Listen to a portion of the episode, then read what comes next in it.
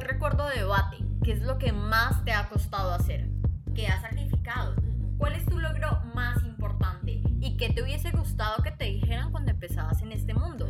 Porque creemos que detrás del atril hay historias que todos merecen escuchar. Conoce las historias de grandes personajes en el mundo del debate. Todo lo que siempre has querido saber sobre ellos y más. Hola, yo soy Ana. Y yo soy Laura.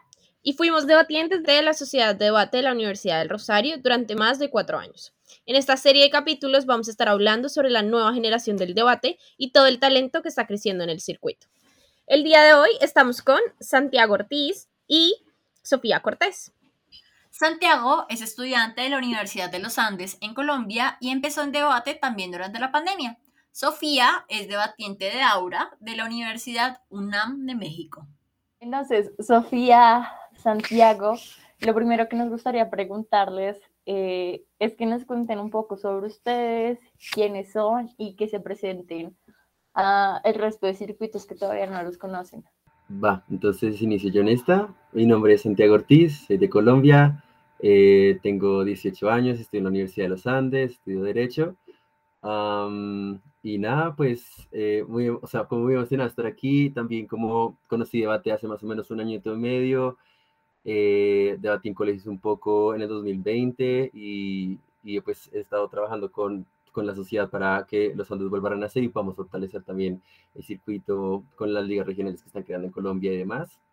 Y ya. Eh, bueno, eh, tengo 21 años, estudio Derecho, soy de México. Eh, la sociedad a la que pertenezco ahora, pues pretende igual como hacer más accesible el circuito de debate a universidades públicas en México, debido a que casi no se tiene participación en mi país por parte de universidades públicas y conocí debate hace aproximadamente como, igual como año y medio y debato hace unos ocho o nueve meses aproximadamente.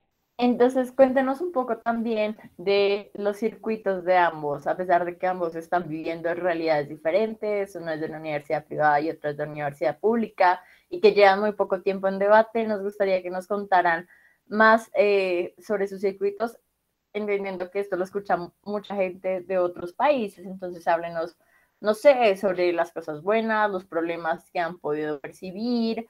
Eh, es un circuito donde participan muchas o pocas instituciones. Cuéntenos un poquito más de eso.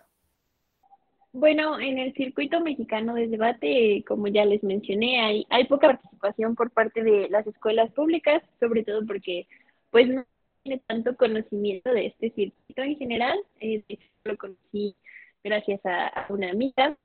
Eh, las instituciones que participan pues suelen ser más, en su mayoría, privadas que pues sí, o sea, considero que sí hay bastantes aquí en el país y son como las que las que participan y pero yo creo que el mayor problema es esta parte de la difusión de que casi no se conozca al respecto de, del debate de en qué consiste el británico parlamentario.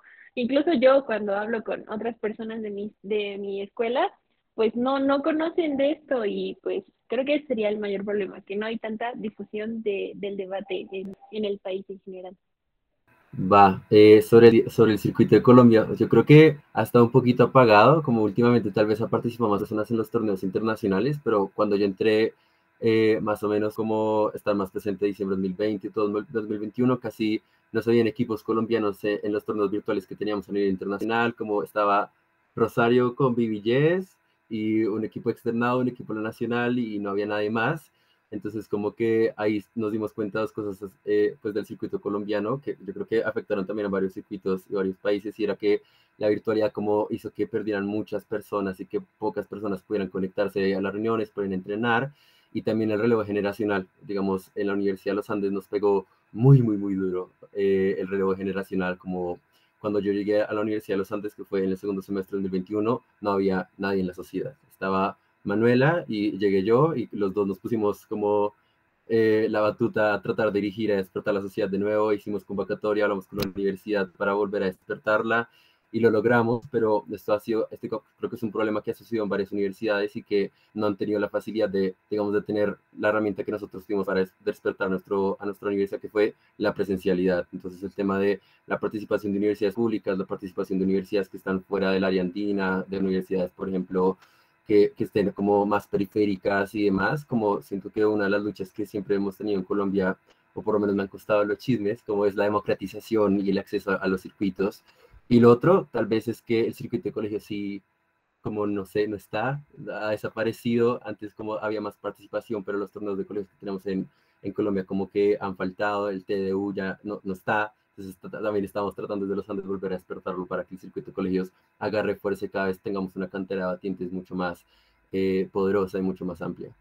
Y es que sobre eso último que dice, bueno, de un poquito lo último que dijo Santiago, de cómo su sociedad de debate estaba, entre comillas, muerta, creo que eso es algo que pasa más, menos mal, por ejemplo, yo creo que Rosario estaba un poco exenta de eso que le pasara, porque no es una sociedad de debate como que esté dirigida por, como por estudiantes, sino, por ejemplo, hay un, hay, hay un director académico, por ejemplo, y eso hace que así la gente se gradúe, de alguna forma exista ese, ese relevo generacional, ¿cierto, Ani?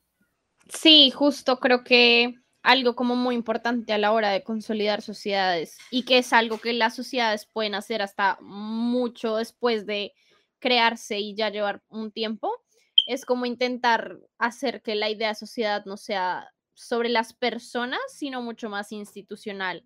Entonces, lo que siempre nos decía, por ejemplo, Diego, que fue un proceso muy largo en la sociedad, era como, bueno, a mí no me importa si se va, yo qué sé, Laura, Juanita, Porto, Hernando, sino que tenemos estatutos, que hay un profesor al que le paga la universidad para entrenarlos, que hay convocatorias en un calendario académico siempre fijas, que la universidad nos da un presupuesto, como un montón de cosas que son muy difíciles de conseguir, pero que una vez se tienen, pues se soluciona un poco este problema del relevo generacional y de cómo se lleva la sociedad cuando todas las personas se gradúan o no quieren debatir más. Exacto, yo creo que eso viene como un con un precio que mm, yo creo que a muchas personas no les gusta y es que justo hayan como muchísimas más reglas y no sean tan flexibles como nosotras hemos escuchado de sociedades de debate donde todo es súper flexible, donde vas a debatir si quieres, cuando no tienes tiempo pues está bien, eh, pero pues esto es muy difícil que se dé con, cuando la universidad, por ejemplo, está poniendo plata en ti.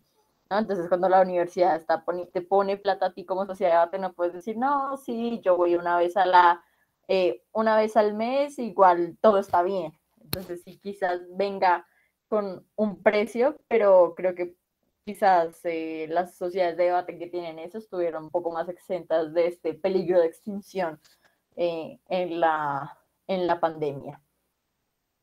Y Justo sobre eso, eh, queremos preguntarles sobre cómo ha sido el proceso para ustedes de empezar a competir siendo novatos y hacer como esta transición en medio de, por ejemplo, procesos de relevo generacional tan fuertes como en la Sociedad de los Andes o incluso en el circuito mexicano, en donde como muchas figuras súper importantes ya dejaron de debatir y están tratando de tomar otro tipo de roles en el circuito.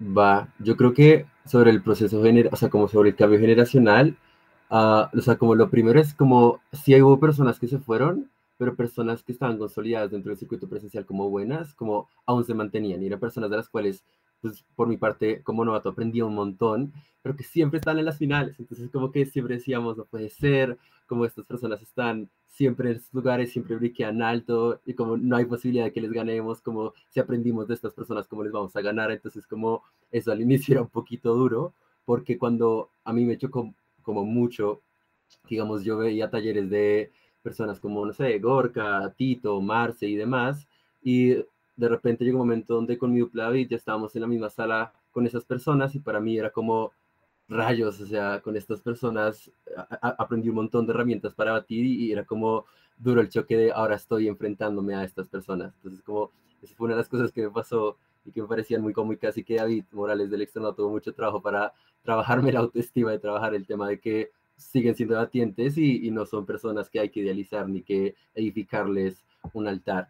Y lo segundo sobre el proceso de, de, de generacional en los Andes especialmente, es que como no había nadie y yo entré, yo era con Manuela las únicas personas que teníamos experiencia para poder hacer algo, para poder entrenar personas.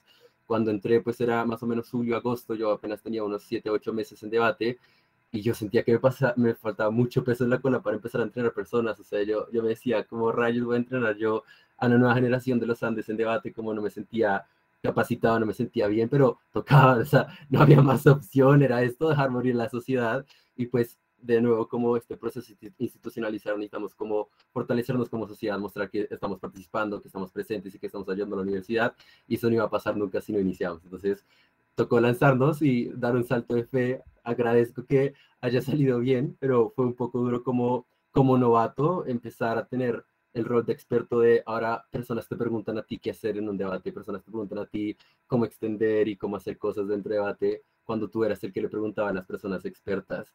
Entonces, como, y esas personas expertas, pues para mí habían sido un rol de liderazgo y de formación muy grande. O sea, como yo con David Morales, como aprendí un montón gracias a su experiencia. Ahora yo era esa persona y no sabía cómo hacerlo. Entonces era yo llamando a David diciéndole, ¿cómo es que le hacías para controlar mi ansiedad por perder? Porque no aprendí a lidiar con la frustración de no briquear.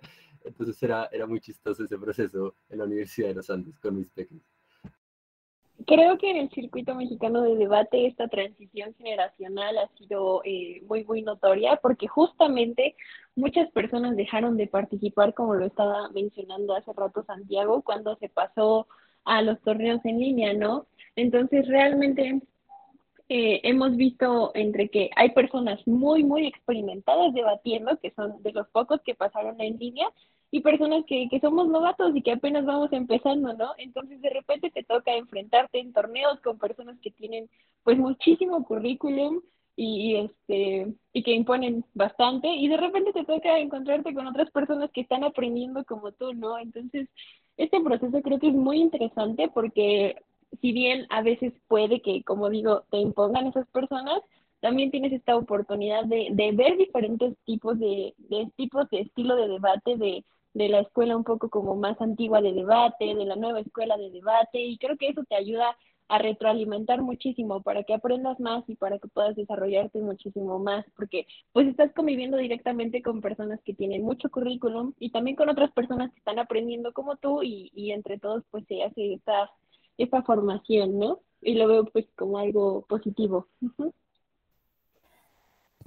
Ambos me hicieron eh, acordar de cuando me acuerdo cuando Ana y yo debatíamos competitivamente, obviamente era presencial, pues era muy difícil que durante tú en el año te enfrentaras a gente internacional muy buena, a menos de que tuvieras plata para ir a uno de estos torneos como Toddy o como Panams, incluso ahí no iban todos los equipos buenos, por ejemplo, no iban muchos equipos, no a ningún equipo de España que eran de los más tops, entonces tenías que pasar todo un año para encontrártelos. No había ninguna oportunidad porque no existían torneos virtuales.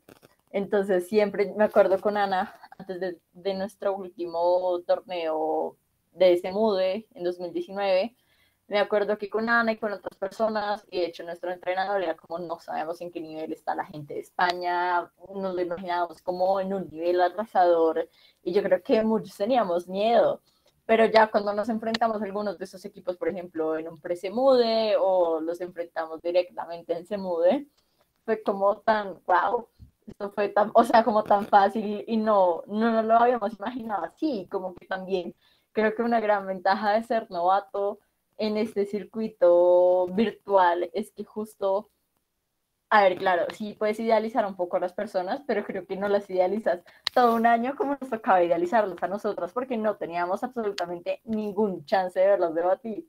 ¿Cierto, Dani?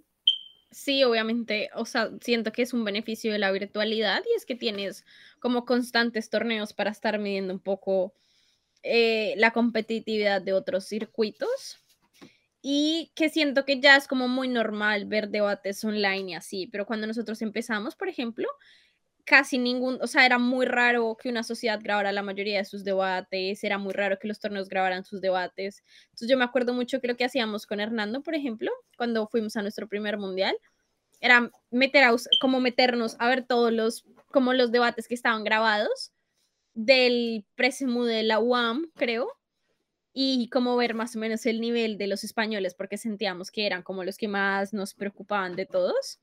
y como que no, sí, se ven súper buenos, no sé qué. Y llegábamos y obviamente sí eran buenos, pero como que sí es, los habíamos como sobreestimado demasiado. Entonces creo que es, es algo que ya casi no, no pasa porque se pueden medir constantemente. Ustedes, por ejemplo, ¿a qué equipos han sobreestimado o han dicho como, Dios, qué miedo enfrentarme a ellos? Y cuando se han enfrentado a ellos dijeron como, bueno, quizás no fue tan grave como lo esperaba. A mí pues una experiencia curiosa.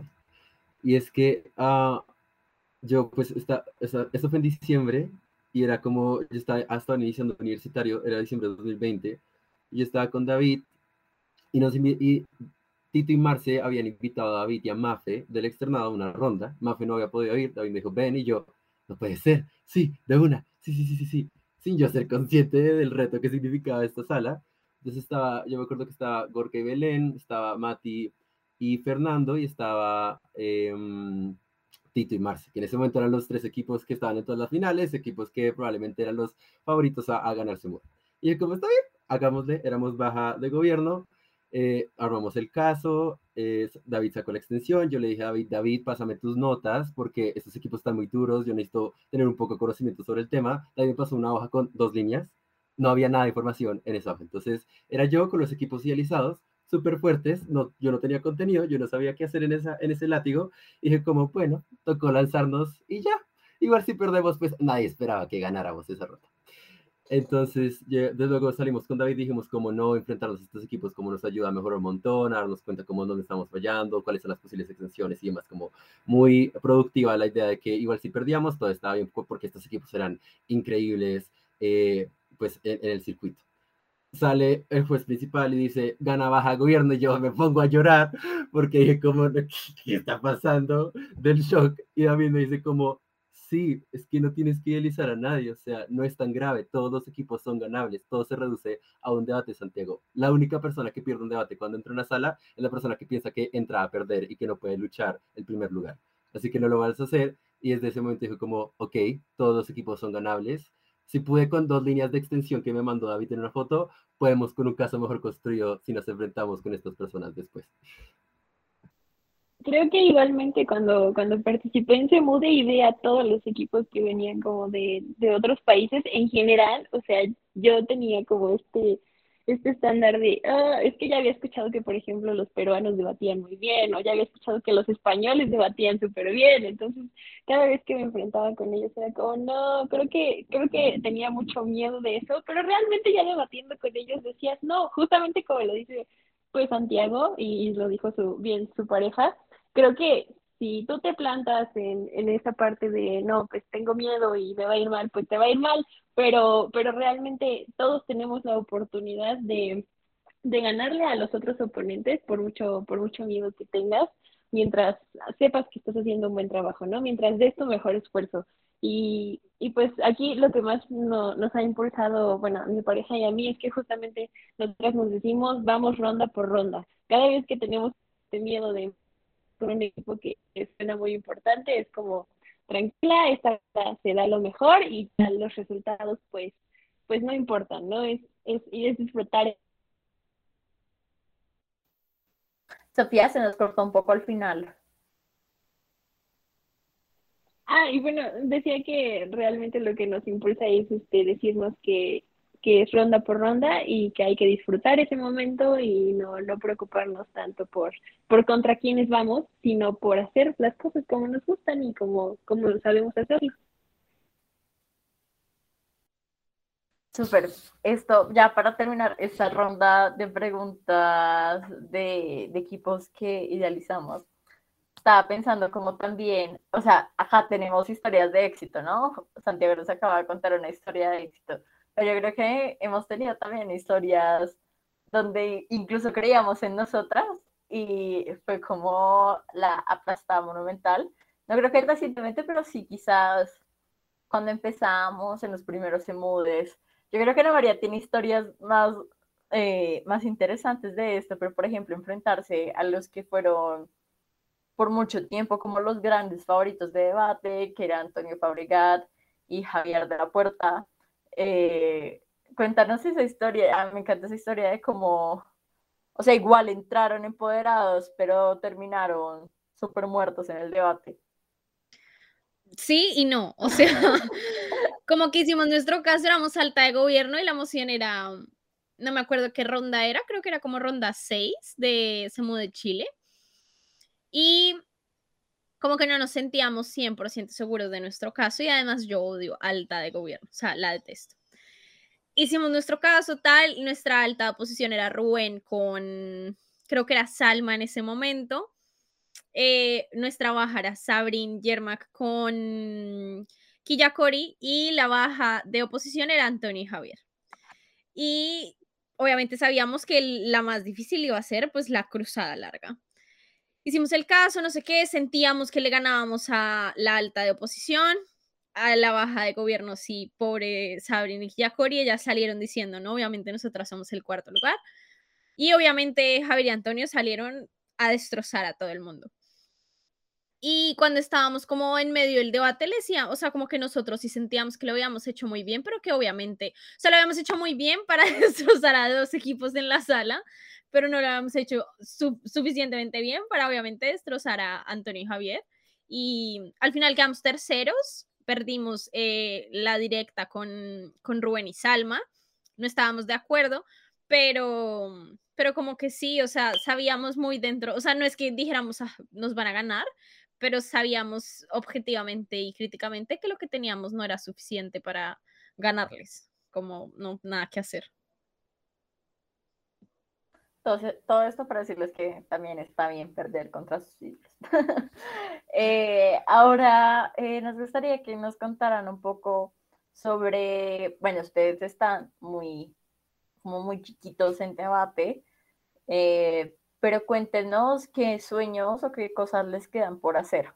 No solamente pensándolo como directamente como en debate competitivo, o sea, como en metas competitivas, sino en otras cosas alrededor de debate. Cuéntenos qué, qué quisieran hacer. Bueno, yo tengo el ejemplo de, de Salma, que es mi coach, y de Tona. Ellos pues son ex debatientes, igual muy conocidos, y, y me gustaría algún día seguir este ejemplo que ellos tienen de, de poder coachar a más personas, ¿saben? De hacer esto, llegar a más personas, de poder compartir lo que, lo que he vivido para que más personas tengan la oportunidad de acceder a eso. Eso es como mi máximo sueño a largo plazo, el, el tener la experiencia suficiente para poder compartirlo con otras personas y, y que todos puedan aprender más sobre, sobre debates. Sí, yo creo que yo tengo un sueño como muy claro que yo hago tweets sobre esto todos los días y es como, ay, tengo que institucionalizar la sociedad de debate de, de uniones, como necesitamos conseguir este apoyo de la universidad, como quiero que las personas piensen en la sociedad de debate de unión y digan como, pucha, yo quiero entrar a ese lugar, necesito participar, necesito pasar ese proceso de selección, como que tengamos las mejores personas preparadas, que tengamos como este apoyo de la universidad, que no haya estas barreras económicas que ahorita estamos enfrentando con de que no sean tan altas, que la universidad como nos dé ese reconocimiento que, que, que necesitamos en este momento. Universidad de los Andes, si escucha esto, por favor, dánoslo. Entonces sí, yo creo que ese es el primero, como institucionalizar a la sociedad de debate uniandina y ya como que lo que usted decía, como generar una institución que se permanezca en el tiempo y que si no está Manuela, si no está Erika, si no está Santi, si no está Santi Ortiz, esté la institución de Sociedad Debate Uniandes. Como si lo logró, yo me gradúo feliz y el segundo es como ir a hacer una maestría en Harvard y entrenar con Harvard en la Sociedad Debate Harvard y ya. Me encanta. Eh, y para cerrar estas preguntas abiertas, cuéntenos hasta ahora de cuál ha sido su momento favorito en debate. Eh, yo creo que momento como espectro, ah, como varios días juntos en un momento. Para mí se mudé de 2021 a Ecuador, como fue un momento muy especial porque nosotros con David fuimos como, ok, hemos entrenado duro, pero pues vamos a hacerle a ver qué sale y pues tuvimos que enfrentarnos a ciertos retos con la frustración y lo importante es, era como tuvimos un cuarto en, en, la segunda ronda y en el todo y nos había pasado lo mismo ronda 4 y nos habíamos destruido emocionalmente, como emocionalmente no habíamos podido salir de esa y por eso no pudimos brequear, pero en esta dijimos como, nada, es ronda 2, hay más rondas, un debate a la vez y dale que brequeamos. Entonces como, era, es como se fue este resultado de crecimiento personal que hemos tenido con Dave, tanto individualmente como de dupla, para lidiar con nuestras frustraciones, para entender mejor de y ser felices. Y al final, como pues brequeamos, pasamos a octavos, pasamos a cuartos, yo me fui de cuartos diciendo, somos el cuarto lugar en esta sala, no hay posibilidades de que pasemos a semifinales. Luego pasamos a semifinales, un momento muy feliz, cuando ya estábamos como, estamos en semifinales, como esto ya es un momento especialmente feliz, no pasamos a la final, pero como quedaba esta noción de felicidad y alegría y de salieron los resultados que, que esperábamos y como para mí todo ese torneo fue como el momento más especial y más feliz que yo he tenido en debate.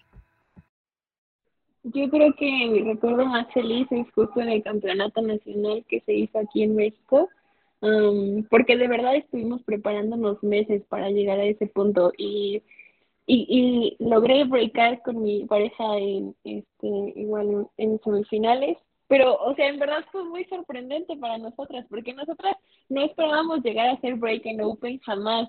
Había equipos de años y años y años ahí y jamás nos imaginamos que fuéramos a llegar ahí. Entonces, el simple hecho de breakar para las dos fue como, no puedo creerlo, o sea, definitivamente, pues algo tenemos que estar haciendo bien para haber llegado hasta este punto, ¿no? Y bueno, finalmente no, no se ganó porque, bueno, sí teníamos competencia muy grande, pero el solo hecho de haber llegado hasta ese punto para mí fue muy valioso y lo sigue siendo y es algo que, que me impulsa a decir, algún día yo espero poder llegar a, a ser tan buena como para poder ganar en un campeonato así.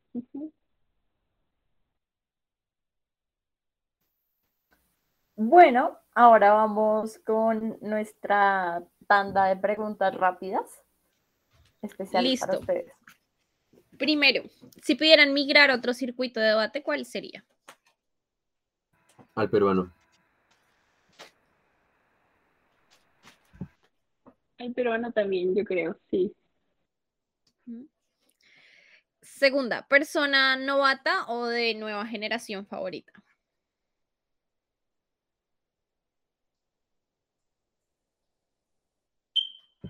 Tlali de México.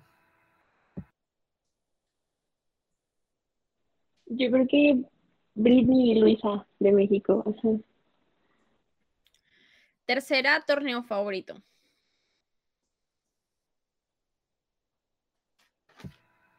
Tipo como torneo así que se repita o todo como torneo al que fuimos.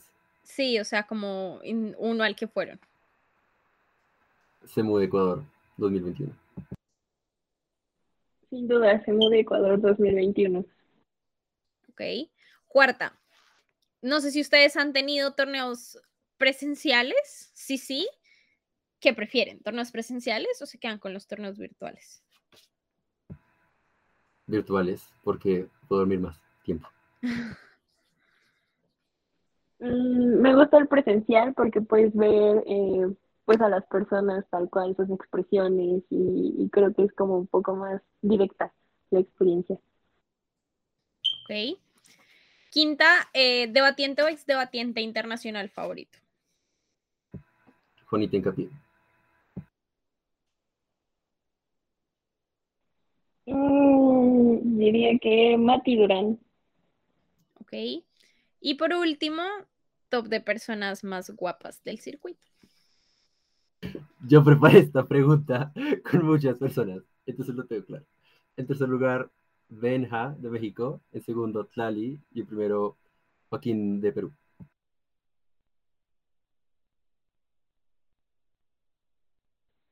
Uy, pues, o sea, no conozco a muchos, pero diría que Salma se me hace una de las personas más bonitas en el circuito. Andrea, ah, sí, Andrea, que es pareja de Luis Bravo, eh, ella también se me hace muy linda. Y, am, pues, supongo que también Benja.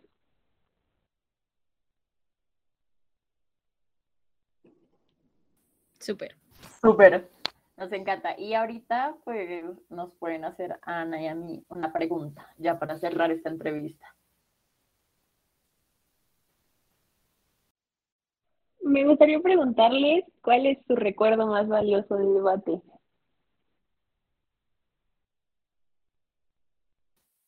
Acaba de venir Está a mi buena. memoria automáticamente.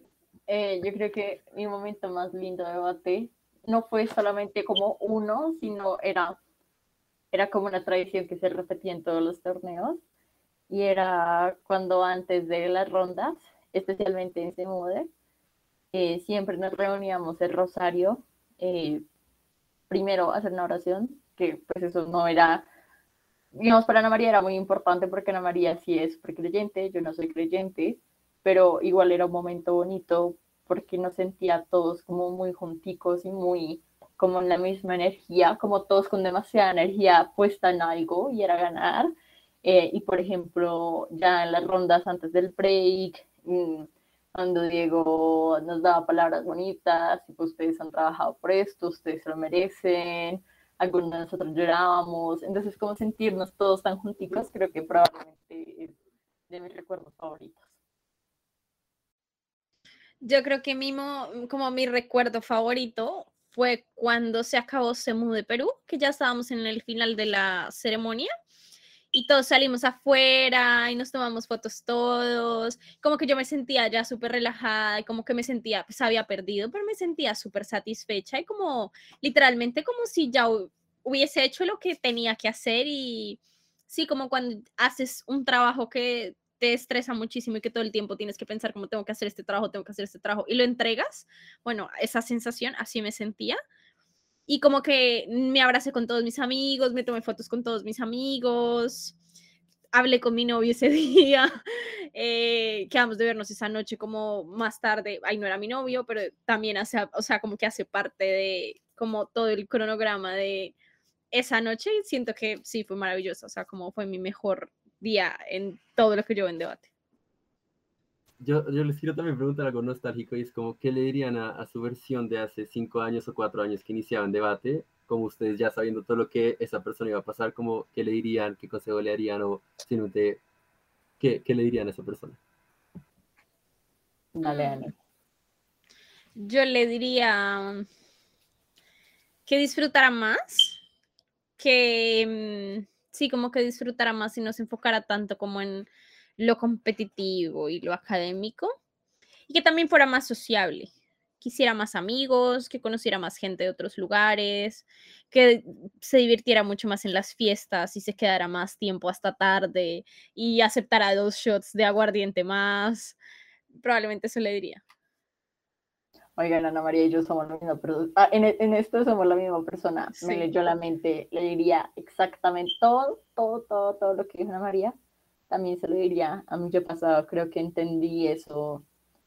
O no, no lo entendí. Simplemente las personas somos diferentes y cambiamos. Y cuando yo iniciaba en debate, pues no era así. No estaba en el plan de ser tan sociable, tan, tan de fiesta. Y ya cuando estaba en ese plan y ya cuando lo quería hacer, pues ya se acababa el debate. Entonces... Eh, también, creo que también me diría que hiciera primeros ministros, o sea, que me obligara a ser primeros ministros. También le diría eso yo, a tu yo del pasado. A la mía no, la mía yo del pasado hacía primeros ministros obligada por gente como Ana María. Pero, pero ya, sí creo que, que es eso, le diría eso. Y ahora sí, Santiago, Sofía, Muchísimas gracias por acompañarnos el día de hoy y a todas las personas que escucharon este episodio. Esperamos que hayan aprendido un poco de lo que son los circuitos internacionales, eh, de otros circuitos como México y el de Colombia, y también que hayan conocido a personas diferentes que muchas veces, eh, pues simplemente a veces conocemos, saben a estas personas que llegan a finales y demás, pero pues acá está el futuro debate. Gracias por escucharnos nos vemos, nos escuchamos en nuestro próximo episodio. Bye. Bye.